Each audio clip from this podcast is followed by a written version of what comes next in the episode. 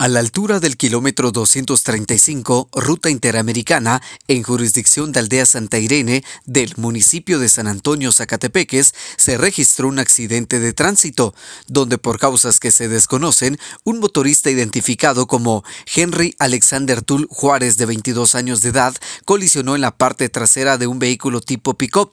Juárez presentaba posible trauma de cráneo y golpes en diferentes partes del cuerpo, por lo que fue trasladado en estado inconsciente al Hospital Nacional de San Marcos. Desde Emisoras Unidas San Marcos, David Godínez, primera en noticias, primera en deportes.